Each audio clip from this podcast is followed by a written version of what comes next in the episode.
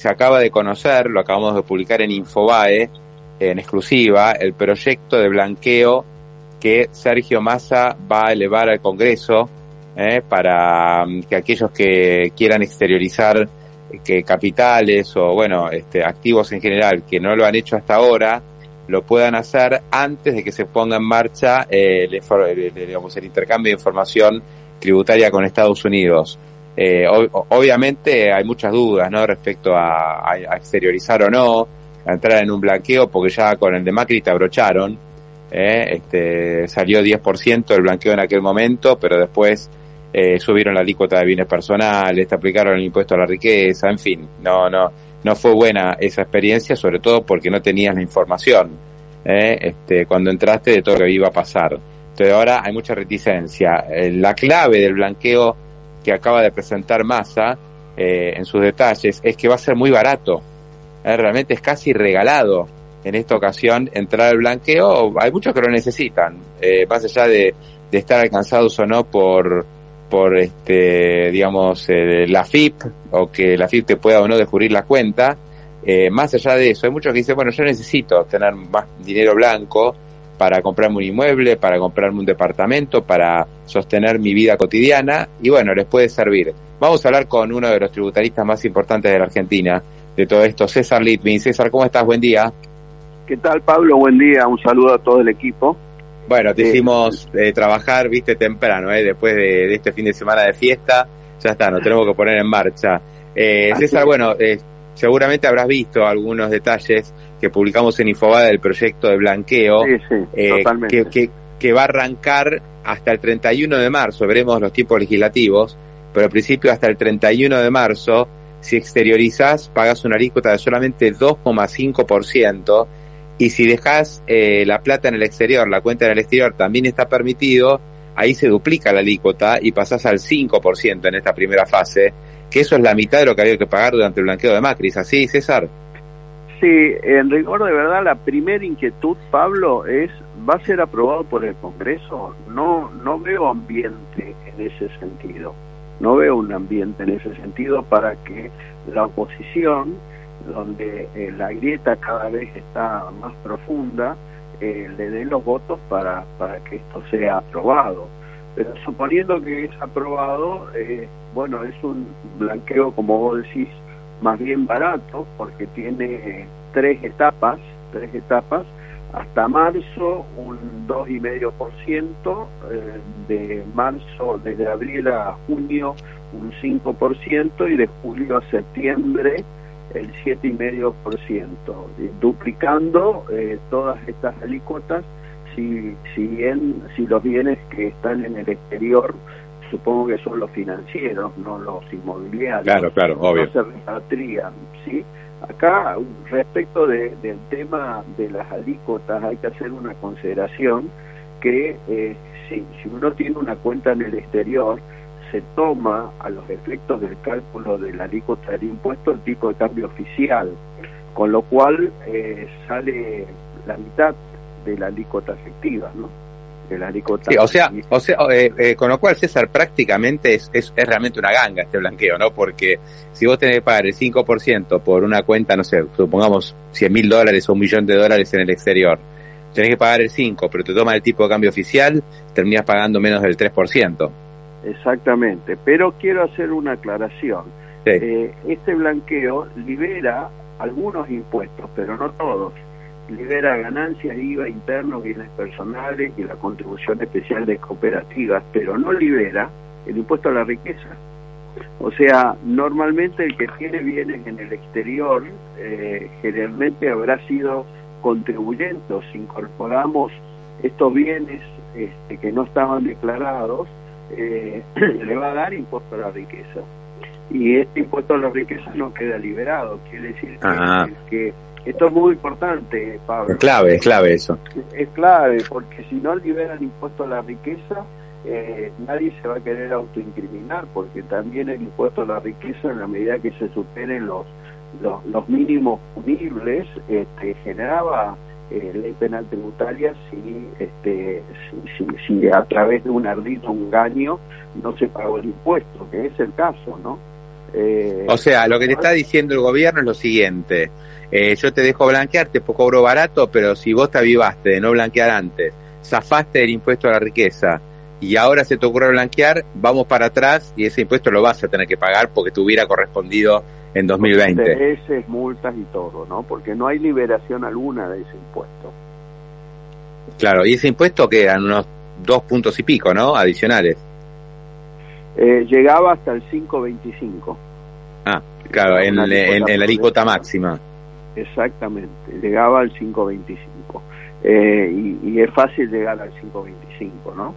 Y un aspecto que me deja este, un poco este, inquieto es el tema de eh, se, se, impone la figura del colaborador del colaborador y se lo quiere dejar en, el texto de la ley es aquel que ayuda a la detección o a la localización de bienes no declarados y que va a tener una remuneración que va a llegar hasta el 20% de lo que recauda el Estado con protección y reserva de identidad o sea, este, están poniendo una figura muy peligrosa. Ahora, esa figura yo me acuerdo que se había hablado eh, en el blanqueo anterior, el que propició Macri, y después qué pasó, ¿se eliminó? No, no fue en ese blanqueo, sino fue en el proyecto Parrilli que presentó el año pasado, ah. eh, donde era el proyecto, en realidad es este año, ¿sí? Este, todavía no, no superamos este año. Eh, era el proyecto para pagar la deuda externa a través del blanqueo. Claro, y o, sea, eh, esa, esa propuesta de, colaborador queda, o sea, se, se, se, propiciaría para este blanqueo. Se propiciaría y quedaría dentro del texto legal in eternum, digamos, pero eh, me preocupa un poco por por, las características, ¿no? Este, eh, de alguna manera va a generar una mayor grita en la sociedad. Claro, claro, porque está, digamos, el buchón o el que tiene acceso a algún tipo de información privilegiada, incluso por cargos públicos, ¿no? Y le dice a un tercero, mirá que está esto, y ahí este puede, puede aparecer el, el, eh, digamos, el colaborador o el buchón, eh, que por ganarse unos, unos dólares un premio eh, denuncia a otro ciudadano. Es, claro, bravo eh, eh, Es muy importante porque, es muy delicado porque como vos decís, alguien que tiene información dentro de la FIP, por ejemplo, este, que, que si la da, viola el secreto fiscal, se la puede dar a un amigo. Este, Y mm. ese amigo puede puede intentar cobrar la recompensa, que no es poco, hasta el 20% de lo recaudado por claro, este, y puede haber muchos más ejemplos, ¿no? Este, seguro, seguro. O sea, César, por un lado, a ver, si, si, si recapitulamos un poco esta charla, eh, la alícuota es muy conveniente, es mucho más, más barato que en la época del balaqueo de Macri, que fue muy masivo el, el ingreso, o sea, se recaudaron más de 100 mil millones de dólares, pero eh, tiene estas contras, ¿no? Que eh, hay que responder por el impuesto a la riqueza de manera retroactiva en algún punto, y aparece también esta figura de colaborador. Eh, digamos, serían los dos puntos más bravos del proyecto de ley. Sí, y el primero es que pase el Congreso.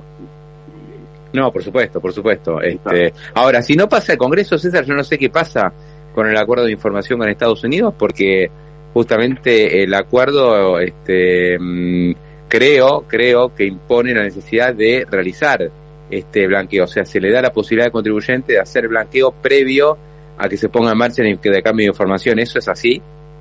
Sí, lo único que hay que tener en cuenta es que el primer intercambio de información, si se cumplen con, con todos los requisitos que hay que cumplir antes de fin de año, que la Argentina cumplió, pero tiene que ser aceptado por Estados Unidos respecto a la seguridad informática, eh, el primer intercambio se va a producir en septiembre del 24.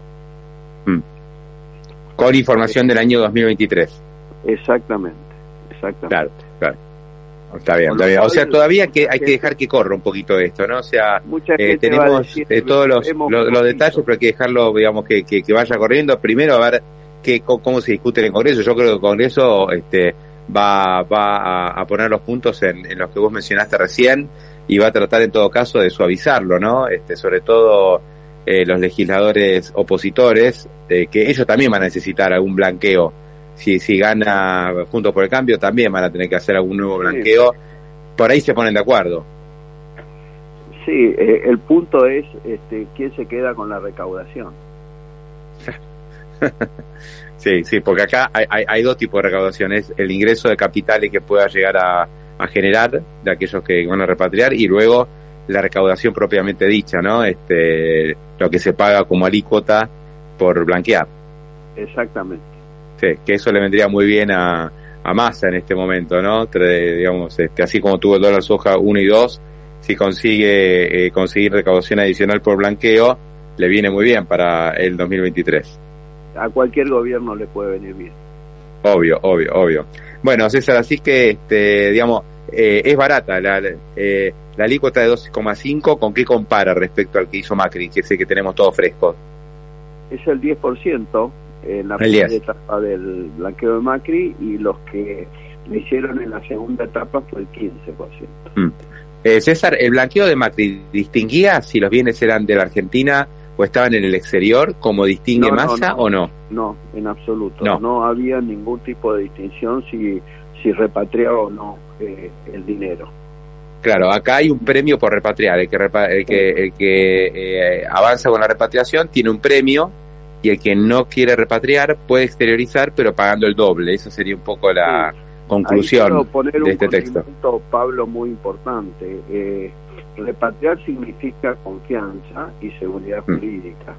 Eh, con lo que está pasando en estas últimas horas, este, no, no creo que haya mucha confianza y seguridad jurídica, ¿no? Claro, vos decís que este tema de la corte este, y todo lo que ha pasado en las últimas horas, eh, que ya lo vamos a estar comentando, eh, justo lanzar el blanqueo en este contexto no sería lo mejor. Exactamente, el que el que repatria necesita confianza y seguridad jurídica. César, te mando un gran abrazo, muchísimas gracias eh, por, por ayudarnos a entender un poquito más este proyecto que se acaba de publicar y, y felices fiestas. Eh. Igualmente para vos y tu equipo.